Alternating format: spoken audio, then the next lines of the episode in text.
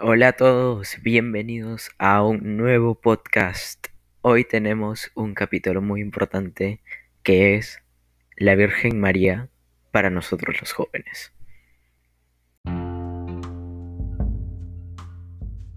Bueno, hablaremos acerca de María. María era una joven israelita, nacida en el seno de una familia creyente, según lo que regía en esa época. Creció con ilusiones conformes a su edad y siempre compartió sus creencias de manera abierta. María era todavía una jovencita cuando Dios le propone la noble misión de ser la madre del Salvador. Dios de esa manera irrumpe en la vida de María cuando ella es joven, cuando apenas empieza a adentrarse el mundo. Pero María no se opone y se entrega completamente a Dios diciendo que sí acepta. Durante y después de la venida de Cristo al mundo, María siempre estaría llena de fe, confianza, entrega, compromiso, disponibilidad, sencillez, maternidad, generosidad, fortaleza y pureza. Estas cualidades son las cuales por las que es considerado un gran ejemplo a seguir. Además, es un gran ejemplo en cuanto a su fe, serenidad y paciencia, porque nunca dudó de Dios y siempre confió en su palabra. Entonces, uno se puede preguntar, ¿por qué es nuestra madre?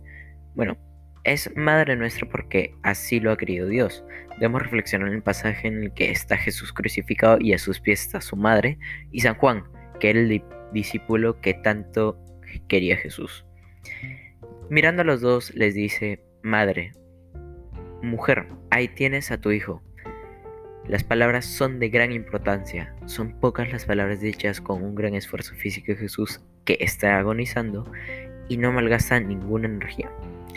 La llama mujer porque él ha desaparecido para colocar en su lugar a Juan, en reprendación de cada uno de nosotros. Le habría podido decir, madre, ahí tienes a un hijo más, pero no se lo dice así, le dice, ahí tienes a tu hijo.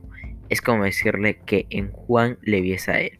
De este modo podemos rezar a la Virgen María y dirigirnos a ella como madre. Otra pregunta también que nos podemos hacer es, ¿qué puedo hacer para conocer mejor a la Virgen María? Eh, bueno, lo principal es sobre todo acercarte a ella.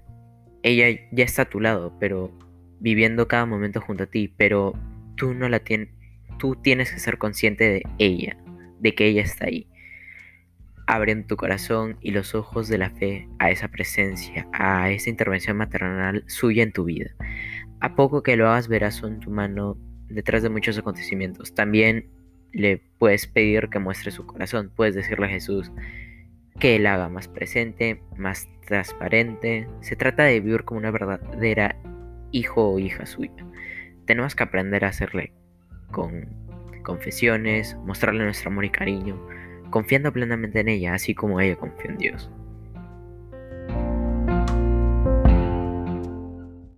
Bueno, aquí ya llegamos al final de este podcast y nos vemos en el próximo capítulo. Chao, chao.